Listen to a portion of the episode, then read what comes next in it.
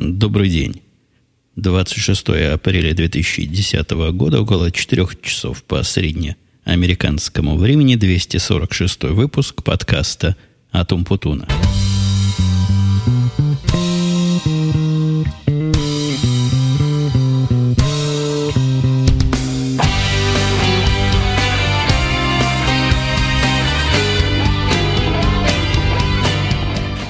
Я до глубины души надеюсь, что вы абсолютно поражены моей консистентностью.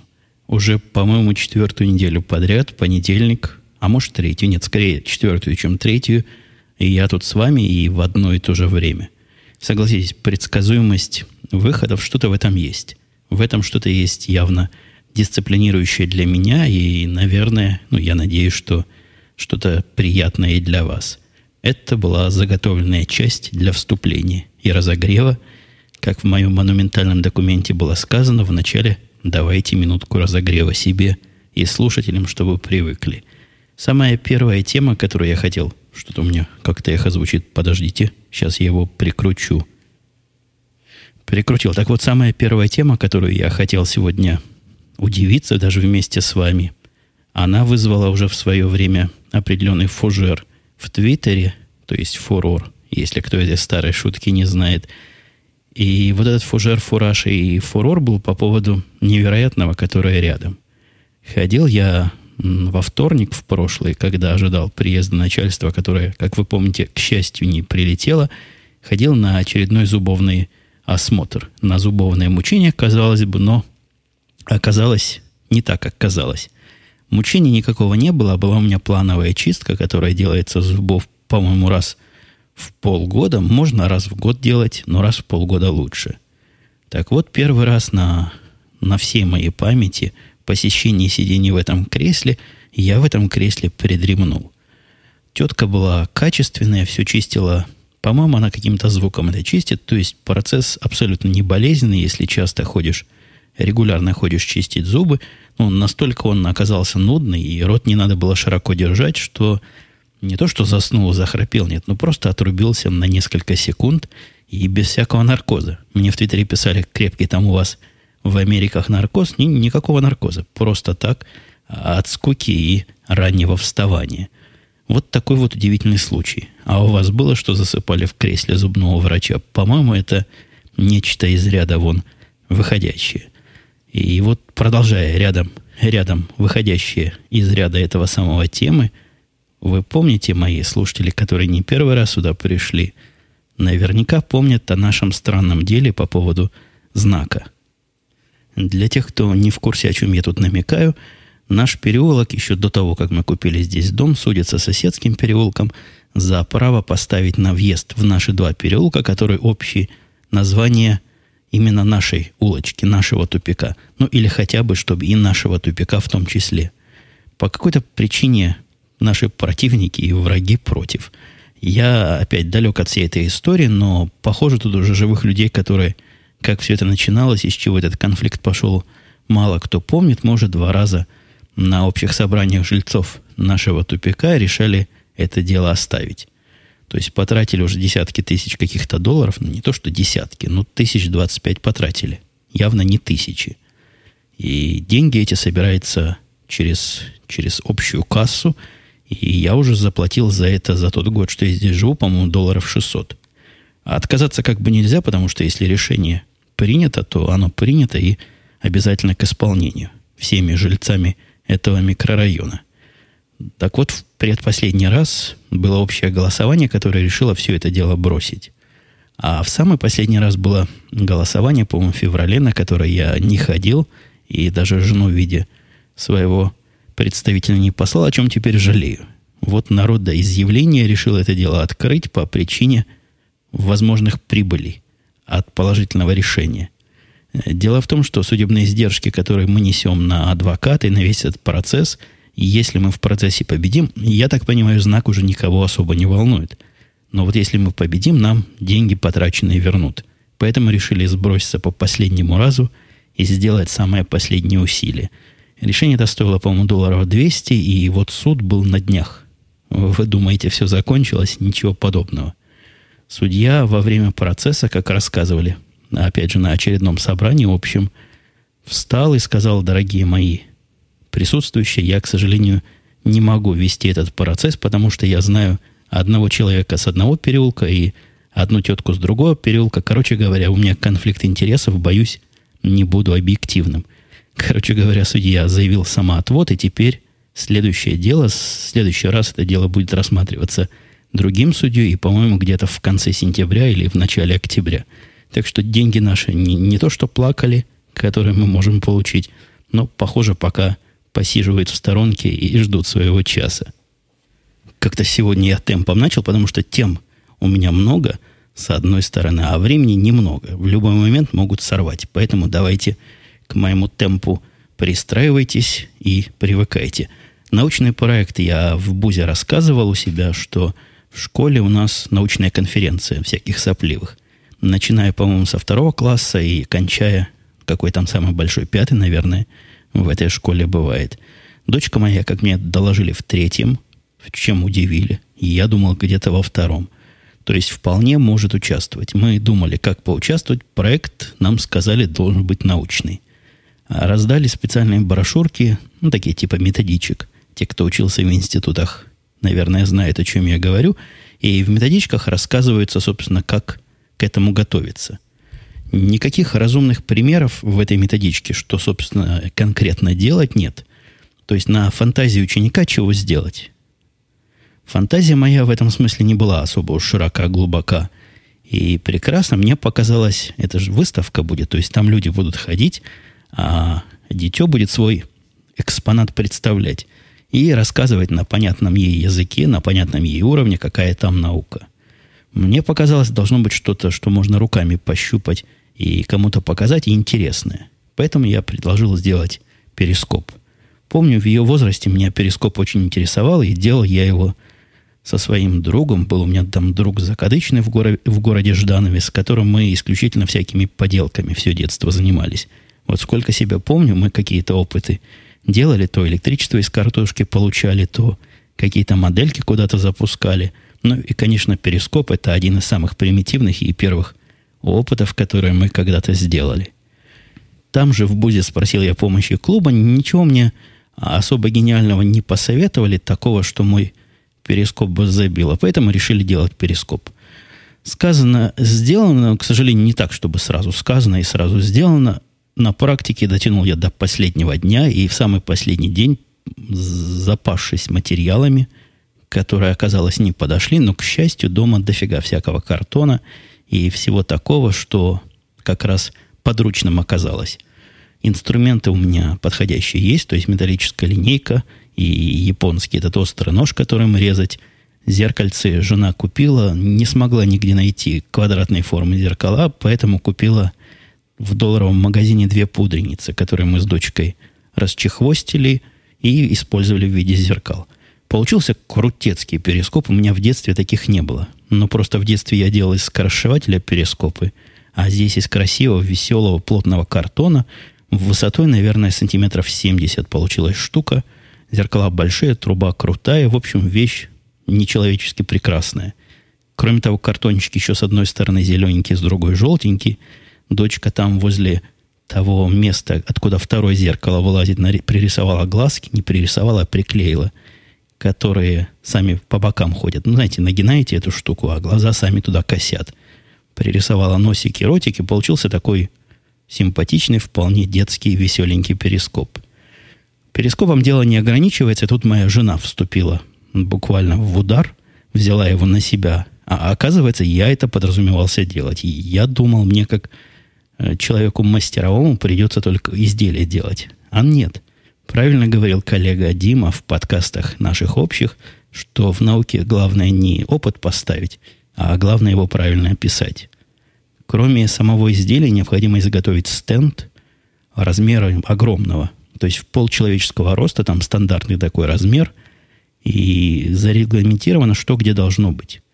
К счастью, там можно довольно широко варьировать этот регламент, потому что наш опыт не особо укладывался в их концепцию. Но там такой опыт типа лабораторной работы. Надо чего-то померить, написать результаты, сравнить с графиком, который ты предполагал, и увидеть, насколько твои результаты близки. Мы долго думали, чего ж мерить в перископе. В конце концов, я решил, какую гипотезу мы проверяем. Мы решили проверить гипотезу круто звучащую. Можно ли смотреть через стены? Ну, из-за стены там такая игра слов, но получилось как бы сквозь стены. И две рабочих версии, которые технических, научных, в кавычках в больших мы проверяли, это, во-первых, меняется ли угол обзора и то, что ты видишь от положения зеркал, а второе, влияет ли расстояние между зеркалами на то, что ты видишь. Вот эти две гипотезы мы проверяли и доказывали, и вот в результате сделали этого доказательства прибор. Оформили стенд. Я удивился, знаете, чему? Совсем мало на тему перископа, подходящих для вот такой работы картинок. Ну, то есть, если увидеть... Вы, вы думаете, как? Будет лодка, будет перископ, будет все красиво, в гугле поищите, найдете. Не так много картинок. Совсем немного картинок интересных. На удивление, много мало приличных картинок оказалось. Как-то перископ, э, видимо, возбуждает любителей погорячее. Но, в конце концов, нашлось достаточно. А тех, кого не хватало, я еще в процессе снимал, как все это происходит, как мы режем. Дочку туда поставлял, даже в те места, в которых я сам участвовал. Делали мы, честно говоря, вместе. То есть я ей говорил, здесь загни, здесь держи, тут карандашиком померь, тут линейкой померь. Сделали все по науке, фотографии. Фильмов я не, ста- не стал снимать, но фотографий штук 10, поэтому стенд мы заполнили нашими фотографиями, крупным почерком описанием эксперимента, а отнесли все это туда. Там все это надо с утра относить, то есть приезжаешь в этот день на машине, потому что в автобус эту дуру не занести – ну, жена моя уж водительница, как вы знаете. Поэтому мы в это время и записываем. Водительница-то уехала. Отвезла с утра пораньше, а в 6 часов как раз презентация своих научных работ. В научных работах, вы знаете, наша поначалу им показалось, что займет первое место. Потому что это было чуть ли не единственное, которую можно увидеть, пощупать и как-то понять, где теория переходит в практику. Подавляющее большинство там было абсолютно странные опыты – которые, ну, действительно напоминали наши лабораторные работы в радиоинституте. То есть создать видимость научной деятельности, какие-то точки на какой-то график положить, получится результат. Например, соседи наши, вот через дом, наша подружка из дома... Нет, у нас не подружка здесь. Ну, короче говоря, самая близкая подружка, которая хотела с нами делать, так и не стала с нами делать, мы делали с дочкой вдвоем. А вот ближайшие соседи сделали, например, опыт по пусканию пузырей. В их опыте надо было сто раз спускать пузыри, замерять их размеры, и поэтому какие-то кривульки и научные гипотезы строить. Крутой опыт. Но это ничто по сравнению с мальчиком, который там на соседнем стенде стоял. У него опыт состоял из того, что мальчик ел мороженое в процессе демонстрации опыта и проверял, когда у него замерзнет мозг. Вы знаете, как от мороженого холодного замерзает мозг. Вот такой был опыт. Я не знаю, как он там мерил и хватило ли ему здоровья на подтверждение этого эксперимента, но эксперимент, согласитесь, смелый. Другой поджигал. Там был еще один мальчик, который просто поджигал все, что было. И смотрел, как быстро это загорает. Ну, то есть все, что мог найти, все поджигал в специальной такой чашке и глядел на процесс горения. Э, никакой другой теоретической базы, кроме все, что на свете можно спалить, мы спалим, похоже, в этом опыте не было. Девочка, это уже мне жена рассказывала, этого я не видел всего, что говорю, но со слов жены, потому что она там участвовала на презентации, проверяла, как портятся яблоки. Она купила разные плотности пакета, разного размера, разные сорта яблок, и они у нее дома на жаре где-то в теплом, то есть месте лежали в течение недели. Потом она результат этот принесла туда и гордо демонстрировала, где яблоки испортились сильнее, а где яблоки остались почти как живые – Лично для меня, конечно, хитом, наверное, был бы, если бы я давал призы. Еще один мальчик, который принес нечто. Жена не смогла понять, чего она делает, но клянется и божится, что это змеевик самогонного аппарата. Ну, то есть все просто как в змеевике, не знаю, чего он пытался доказать. А, из презентационных опытов, из при, при, при, при демонстрационных, я хотел сказать, опытов, которые можно было пощупать, только один – по их мнению, был круче нашего, девочка одна, ну, девочка, папа.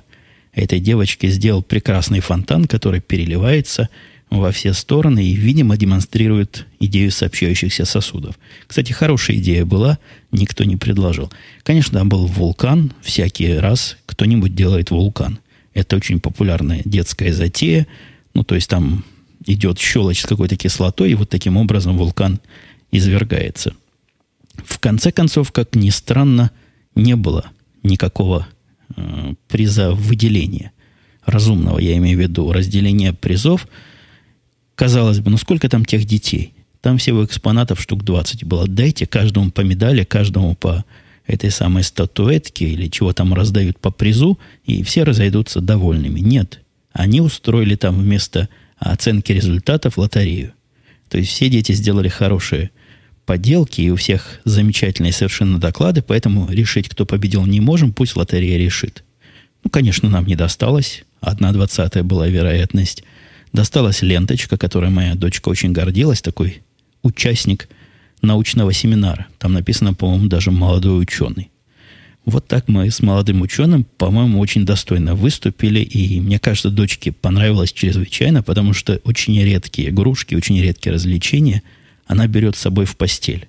Вот она пыталась упорно с этим перископом два дня спать, пока не забрали и не запрятали куда-то. Раздавит ведь. А и зеркала там мало ли Хотя нет, зеркала все-таки крепкие. Продолжая конкурсную тему, хотя это был не конкурс, а просто просьба лайфхакера.ру поучаствовать у них в процессе. Я, по-моему, в прошлый раз грозился записать нечто, и записал я подкаст, выложил его у себя на сайте, и на, на их сайте лежит.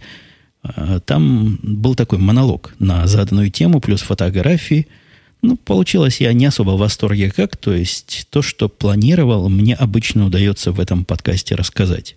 Тут я примерно представляю темп, примерно представляю переходы. Там же и темп, и темы, и вопросы в черне были не мною заданы. У них есть там определенный скелет, по которому надо беседовать. Я по, по этому скелету не беседовал ни разу. Попробовал побеседовать, планировал минут 20 набеседовать.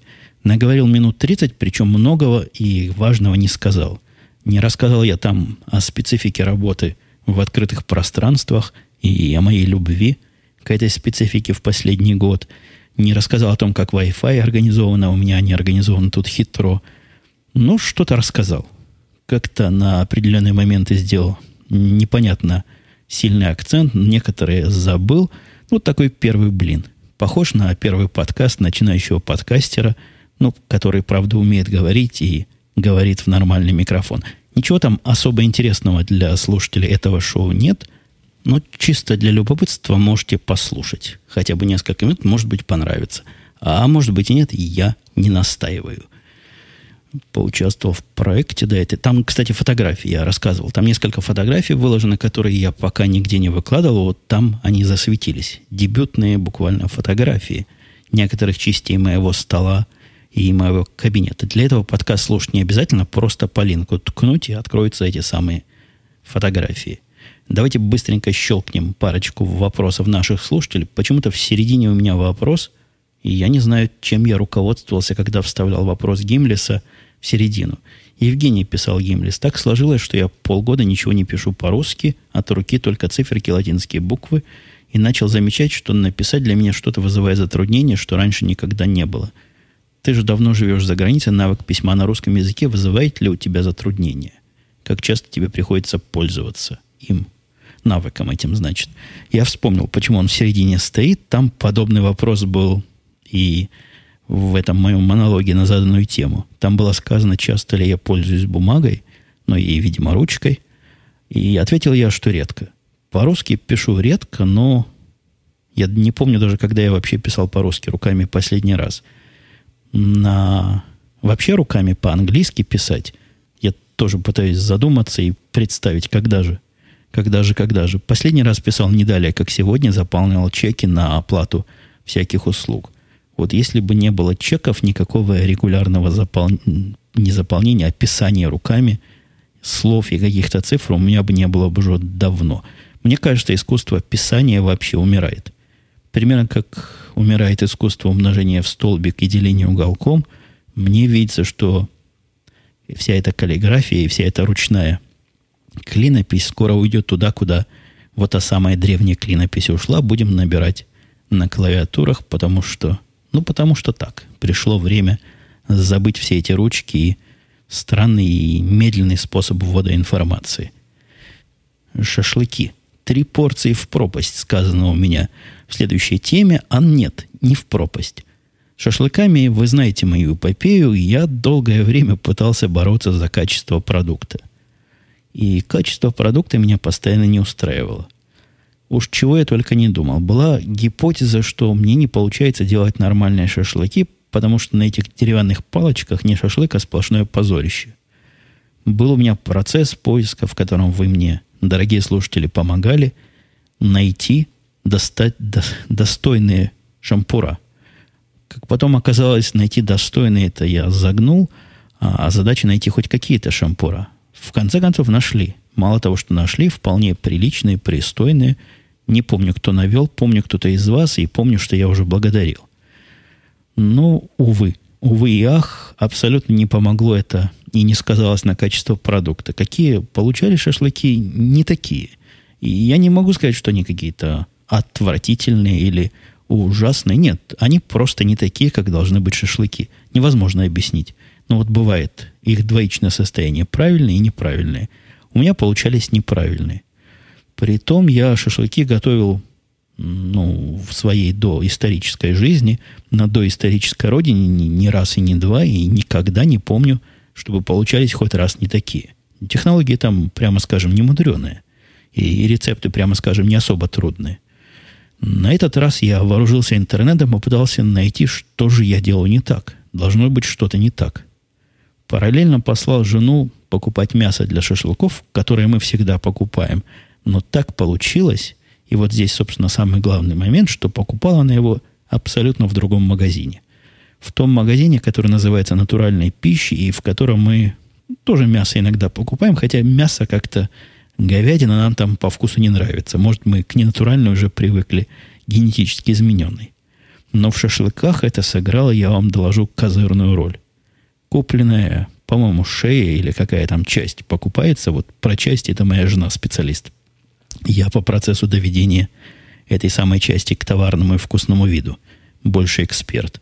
Так вот, и из той части со всеми моими обычными и простыми многолетне проверенными технологиями получился именно тот шашлык.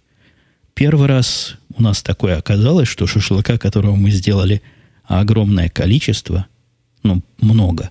У нас, по-моему, 5 или 6 шампуров огромного размера. И вот мы их забили мясом, пожарили – чуть ли последний потом не из рук в руки выдирали. То есть из зубов противников свои зубы пытались утянуть последний кусок. Такого, по-моему, за все время моего жарения шашлыков в Америке не было. И понял я самый главный рецепт. Должно быть подходящее мясо. Но вот теперь магазин мы тот поставили на карту флажочком. И будем на шашлыки мясо исключительно оттуда покупать. Все дело в мясе. Все остальные глупости вы не поверите, чего я с ним только не пытался делать, чтобы сделать из шашлыка тот. И замачивал такими образами.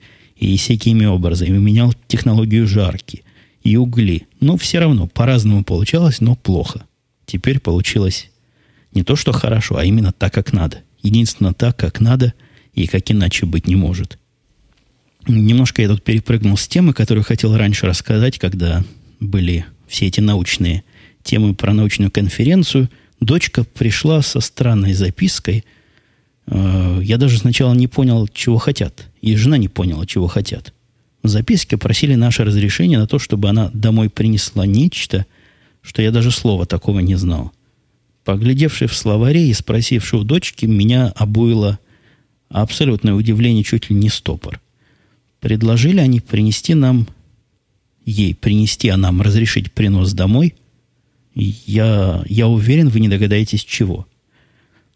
Как по-культурному сказать, совиной отрыжки. А по-простому совиную блевотину принести домой и рассматривать ее здесь в виде научного эксперимента. Дело в том, что сова, когда поедает всяких мелких хищников и птичек, и мышек, она как-то не умеет переваривать их кости, поэтому она срыгивает весь результат в виде такого маленького компактного скелетика – там скелетик птички сжатый. В школе утверждают, что скелетик отмыли уже не первое поколение детей.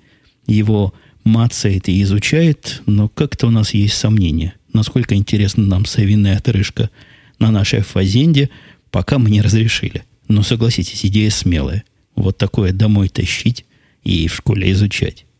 В прошлом подкасту был у меня комментарий от человека, которым я даже не особо хочу распространяться на тему хам со своим мнением остается хамом, который был хамский комментарий от человека, который, несомненно, хам, но себя хамом наверняка не считает. А может и считает я. Я уж не знаю, чего он там считает. Длинный такой комментарий был. Не будем его обсуждать. Если вы хотите, посмотрите. Там ему многие ответили. Многие ответили слишком, на мой взгляд, резко и не, не в ту сторону, куда я бы отвечал. Я хочу только две вещи или три вещи просуммировать. Меня постоянно уже не удивляет, а просто досадует то, что интернетное хамство, оно такое же хамство, как и вне интернет, и это, к сожалению, многие не понимают. Есть какая-то пропасть между обычной жизнью и интернетовской жизнью. Если в обычной жизни человека вы вором вряд ли назовете просто потому, что вероятность не нулевая, что каждый может оказаться вором, в интернете это нормально. Так этот слушатель примерно и написал. Во-вторых, уверенность непонятная, о которой я говорю уже не первый год, с вами вместе делюсь, и, наверное, вы к этой мысли привыкли. Вот эта уверенность непоколебимая и абсолютно железобетонная. Мне кажется, молодых очень людей, что если свое мнение есть в интернете, то его надо сказать. Потому что оно мнение его, и как же его держать при себе. Вот э, у меня просто слов нет. Все слова, которые у меня были о том, что мнение есть и право имею, потому что не тварь я в интернете, а человек со своим мнением. Поэтому приду его и скажу. Не буду в очередной раз повторяться, насколько мне кажется диким такое заблуждение, но скажу третье. Третье я первый раз заметил, насколько стилистически криво и как-то, ну, опять же, стилистически я уже сказал, слово «стиль» придется повторить без стиля. Вот эти хамы ругаются. Они не ругаются, они наезжают.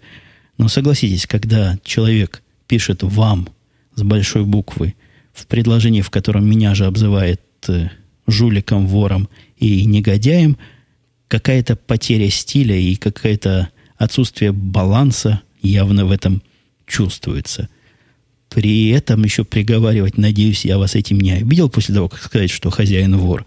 Это тоже отсутствие какого-то стиля и понимания каких-то элементарных вещей. По-моему, это отсутствие общего чувства прекрасного. Хотя, конечно, можете сказать, что вкусовщина и есть особый шик, чтобы гнобить своего оппонента, при этом ему уважительно выкая. Не знаю, мне кажется, это потеря базовых пониманий о том, как строится речь и какие слова в какой ситуации адекватны, какие нет. Я, я думаю, если обзываешь кого-то хамом, то прямо и говори ему, там, как минимум, козлиной назвать или всякими другими словами, которые я здесь упоминать не буду. Тогда бы было цельно. А так получается немножко криво. Давайте я от этого странного комментария и от вполне понятного хамства сетевого, которое мне кажется таким же хамским, как хамство не сетевое, перейду к другой социальной, более другой социальной тенденции. Заметил в последнее время, хотя сам себя прервал, мне кажется, не совсем это уж свежее явление, просто в последнее время оно стало выпукливаться, как говорит моя дочка. Так вот, выпуклилось это явление среди людей от меня далеких и мне незнакомых.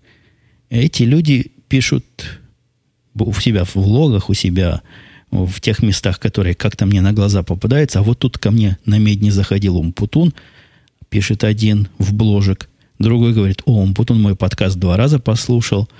И я бы на их месте не стал. То есть я понимаю, что звезда и что приятно об этом сказать. Но если я заходил, и у меня было бы что хорошее сказать, я бы сказал. Я никогда не стану хорошее держать в кармане, всегда хорошее скажу. Если заходил к вам Умпутун и промолчал – то не стоит об этом трубить на всех углах. Это вовсе не реклама, а для, не, для понимающих, простите, для тех, кто в теме, это скорее антиреклама. Ну, вот такой маленький намек. У меня была тут тема, что iPad наступает, но, по-моему, по этому поводу я уже высказался в радио Ти о том, что все вокруг меня iPad покупают, и удивительный, удивительный прогресс идет, и процесс завоевания рынка. Ну да, так оно и есть. Вокруг чем дальше, тем больше таких людей. Мой индеец, который поигрался моим iPad, пока я ходил к зубному врачу, я ему оставил играться на эти два часа, был в полнейшем восторге и заявил буквально дословно, что это первый компьютер, который он держал в руках, который лучше, чем просто компьютер. Конец цитаты. Я обещал в прошлый раз рассказать, не помню что, но что-то обещал, но уже забыл. Поэтому давайте я вопрос лучше прочитаю Влада. Влад говорит, мне кошку жалко. Птичку жалко. У самого всего было две-три одновременно с самого детства. Вот колокольчик на шее – это психическая травма для кошки, говорит Влад, как, видимо, большой психотерапевт кошачий. Она иногда может хотеть спрятаться или как-то по-другому отпраздновать свою кошатность, а колокольчик ей мешает. Но разве что спать сможет спокойно. Да, еще у них тонкий слух, извиняющая штука под ухом не пойдет на пользу. Она не звенит. Этот колокольчик, он не звенит, он трещит. Но он, наверное, такой, как кругленький, кругленький, кругленький, кругленький шарик. В нем другой шарик, по-моему, тот, который внутри внешней оболочки. Внешняя оболочка металлическая, а вот внутренняя, по-моему, внутренний, внутренний шарик, то ли пластиковый, то ли пластмассовый, он скорее трещит, чем звенит. Может быть, для того, чтобы психику кошки сберечь. Мне кажется, это полезная совершенно вещь для кошки. То есть, если она захочет интима какого-то и э, одиночества, пусть научится лапкой зажимать. Будем способствовать развитию кошек и превращению их в новый вид. Может, из них какие-нибудь новые люди появятся со временем. Вообще, довольно странно писал, писал Игорь, что в вашей фирме так фанатеют по совещаниям. Буквально на днях видел результаты исследования, суть которого в том, что все меньше менеджеров совещаются в реале. Уход в электронные каналы настолько осязаем, что управленцы старой школы начинают повсеместно усиленно комплексовать. Нет, нет. Я, то ли я плохо объяснил, то ли, то ли слушатель частично понял. Я там подтвердил этот фактор. Я сказал, что с прошлых годов, когда вы помните мои плачи и жалобы о том, что совещания сколько занимают, теперь их гораздо меньше стало. Их стало несравненно меньше, и очень много как раз в тот самый ушло онлайн, и в прямое общение, и в неформальное. Но какое-то осталось. Вот меня не сами совещания это, собственно, бесит, а меня бесит бестолковость тем, которые мы на этих совещаниях обсуждаем, и частота, с которой совещание по копеечному вопросу собирается, где овчинка абсолютно точно не стоит выделки. Илья, например, не согласен, что совещание зло. Это еще один комментарий. И где-то, по-моему, в Бузе. Оно такое длинное, явно, явно не сайта. Он писал тут много. Не знаю, почему пишет он. У вас сложилось впечатление, что совещание это зло. Может, ваше совещание проходит для некой галочки. Это, наверное, надоевший стереотип, но подобие того, что бюрократия это зло в первой инстанции. А наподобие, простите, наподобие того – очень многое зависит от того, как люди воспринимают тот или иной документ. Ну, тут он много говорит понятных, понятных слов. говорит, первое, самое главное, это вербальное общение, если вы придумаете что-то. Второе, общаясь на собрании, руководитель строит образы своих работников, зачастую может предсказать действия конечного в разных ситуациях. Действия конечного в разных ситуациях. Сильно сказал про работника. Работник действительно конечный. Третье – это прекрасный способ распределить обязанности. И я из этих трех, я их очень конспектно зачитал. Если хотите подробно, идите в БУС. Ссылка на БУС, по-моему, есть у меня и на сайте. Так вот, э, я с этим совсем с первым только и, и согласен. Оно действительно главное. И первое – вербальное общение. Я абсолютно согласен, что вербальное общение надо устраивать. И это единственная причина, по которой завтра, во вторник, это мой официальный день, когда я всех своих Сгоняю на работу, заставляю приходить и сам прихожу. Особой технической нужды в этом нет. Но вот вербально пообщаться с живыми людьми – это полезно. Может, какая-нибудь идея при таком личном общении возникнет. Часто возникает. Если есть какие-то идеи, их можно обсудить. Хотя обсуждение идей мне не видится настолько уж, настолько уж обязательным при личном присутствии. Большинство интересных идей, которые мы придумали, реализовали за последний год, мы обсуждали либо телефоном, либо через тикеты, либо имейлами, либо джабером. В основном телефоном. На этапе обсуждения мы можем долго поговорить по телефону с тем или иным работником И это не то, что я называю совещанием. Совещание, в моем понимании, это нечто более формальное. Это то, что ты записываешь в календарь, у которого есть участники, есть одна сторона, которая не очень представляет, чего от нее хотят, есть вторая сторона, с которой обычно чего-то спрашивают, есть некая надзирающая сторона, которая не влияет напрямую ни на первую, ни на вторую сторону, есть некий человек по организации всего этого процесса, который тоже мало себе представляет, чего происходит, поэтому половину совещания ему все объясняют, где он не прав. Это мой очень общий обзор тех совещаний, которые я не люблю и которые вокруг меня, к сожалению, происходят очень и очень часто. А дальше у нас тут хитрый есть Владимир Сурков. Говорит, нельзя ли говорить для своих программистов на iPad поставить все те же корпоративные мессенджеры? Чем не case? Это он так намекает на оправдание, почему бы мне купить всем программистам по iPad. Я в прошлый раз говорил, что нету особой технической причины – и особого резона, и use кейса, когда бы он был нужен для работы, за исключением чтения технической литературы. Чтение технических книг, в моем понимании, гораздо более правильный, адекватный и честный case, чем вот эти джабер-клиенты, потому что, ну, за кого мы держим тех людей, которые будут подписывать? Мне просто неприлично для себя и неудобно вот такое писать. У меня люди и так сидят перед компьютерами всю свою рабочую смену – Зачем мне просить вынести на отдельное специально покупаемое устройство мессенджер? Не, это не то. А вот читать книги, вот это я пытаюсь придумать и продвинуть. В свое время мне почти удалось, я, правда, вовремя остановился, для всех купить амазоновских киндлов. Вот по этой причине. А это чем не Kindle? Типа Kindle и по цене, как Kindle, только лучше. Со всех сторон. Вот опять про поводу iPad пишет Ю, я с вами. Я с вами, пишет человек. Любопытный факт, говорит. Я с вами. Я удивился. То есть он удивился, когда услышал про стратегическую прелесть iPad, что это устройство потребления контента. Точно так же, такими же словами, в восклицательный знак, iPad охарактеризовал Стив Гибсон в недавнем выпуске подкаста Security Now. Э, я не знаю, что, собственно, хочет я с вами спросить, кто у кого украл фразу – не, никто ни у кого не крал, то есть я точно у Гибсона ничего не крал, я его подкасты не слушаю. Может быть, он. Может быть, ему перевели. Тут я не ручаюсь, врать не буду, все может быть.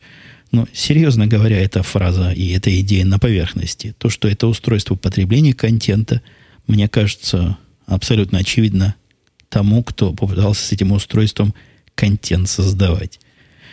Александр, нет, не Александр, а Алексей что является совсем должевым другим именем, писал «Добрый день. Сначала, как положено, выскажу свое уважение к твоей работе». Он про подкасты говорит.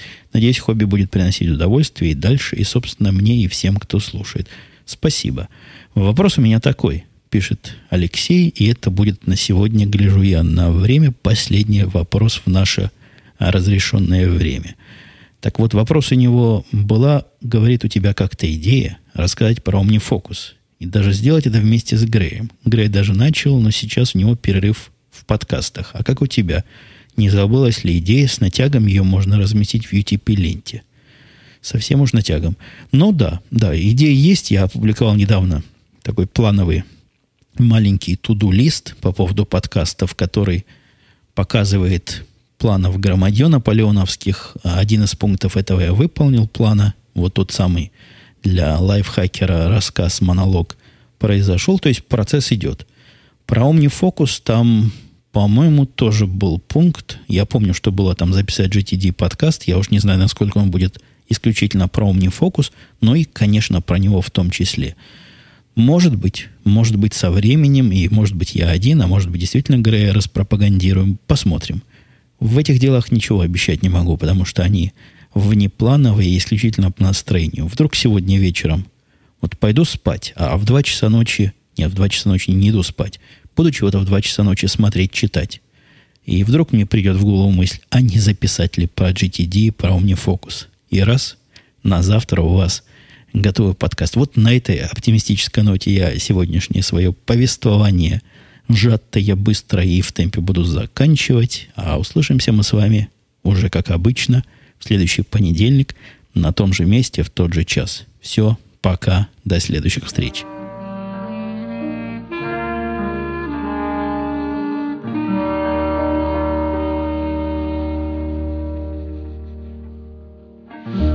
You can never hold back spring.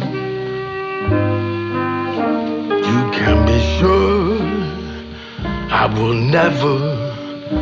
Stop believing. The blushing rose that will climb. Spring ahead or fall behind. Winter dreams the same dream every time. Baby, you can never hold back spring. And even though you've lost your way, the world is dreaming, dreaming of spring.